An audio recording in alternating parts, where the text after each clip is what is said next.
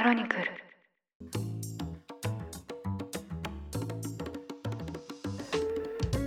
おはようございます。12月9日金曜日ニュースコネクトあなたと経済をつなぐ5分間。パーソナリティの竹村由紀子です。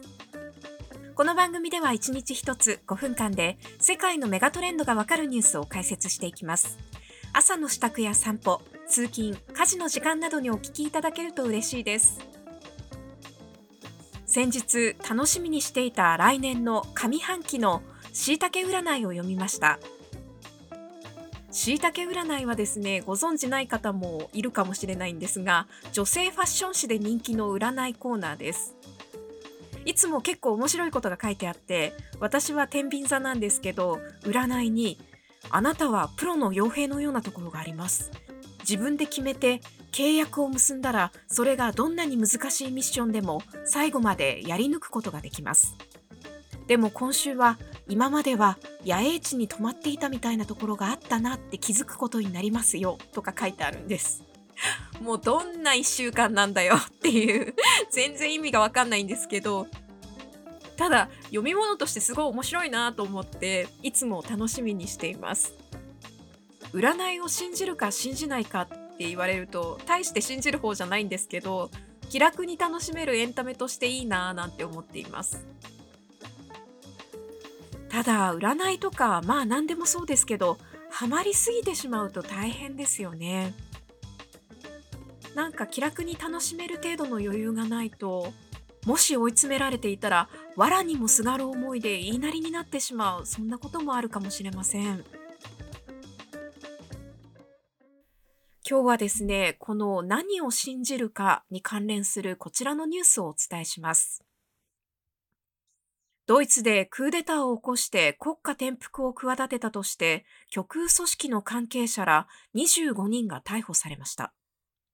検察当局の発表によりますと7日未明からおよそ3000人の捜査員を動員しドイツ各地とイタリア、オーストリアの合わせて130カ所以上で家宅捜索を実施。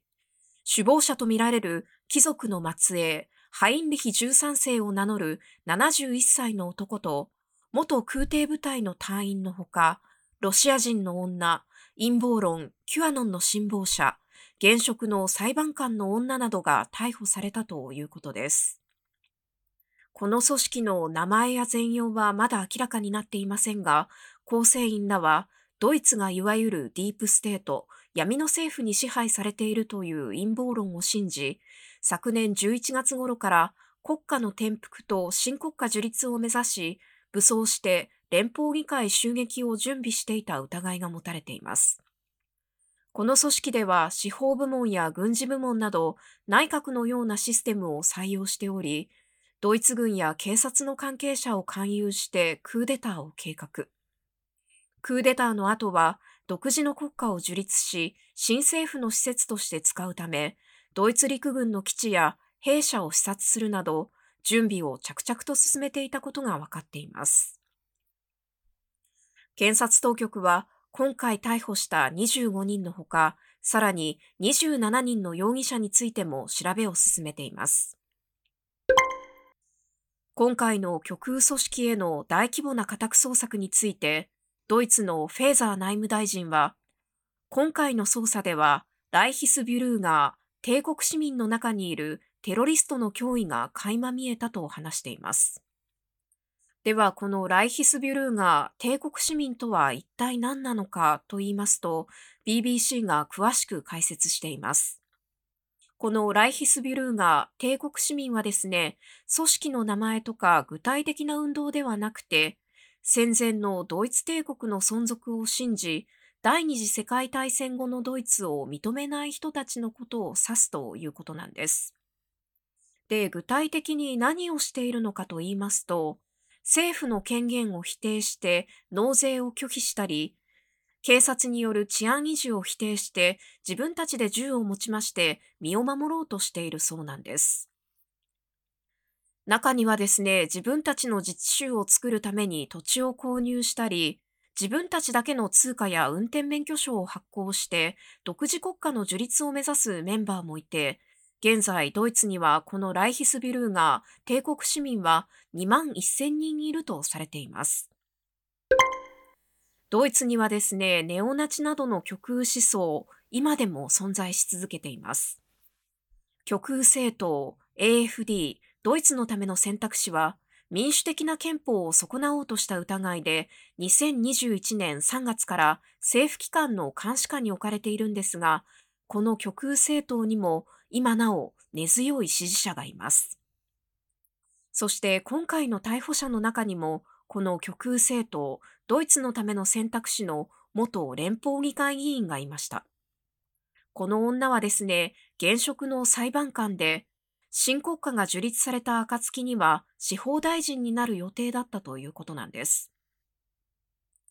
今回の摘発を受けた組織に、こうした現役の政治や司法の関係者、そして退役軍人とかですね、そうした人たちが参加していて、新国家樹立の後の具体的な内閣の人事も行っていたということ、さらにはですね、警察や軍人を勧誘して射撃訓練を行うなど、連邦議会襲撃を企てていた、こうしたことはドイツ国内でも大きな衝撃を持って報じられています。専門家の中には新型コロナウイルスの流行によってネット上で反ワクチン論新型ウイルス否定論などを唱える人々が勢いを増し時としてこうした人たちが世界的な権力者の闇のネットワークディープステートに支配されているという陰謀論を信じる Qアノンだったりこうした帝国市民と考えを同じくし行動を過激化させているのではないかそう指摘する人もいます。およそ2年前ですね、ワシントンの連邦議会議事堂がキュアノンの信奉者によって襲撃された事件でも、陰謀論の広がり、これについては世界に大きな衝撃を与えましたが、同じことがドイツでも起きかねなかった今回の逮捕劇。全容の解明が進めば、また番組でもお伝えしていこうと思います。ニュースコネクトお相手は竹村由紀子でした。番組への感想はカタカナでハッシュタグニュースコネクトとつけてツイッターに投稿してください。もしこの番組が気に入っていただけましたら、ぜひフォローしていただけると嬉しいです。それでは、良い一日をお過ごしください。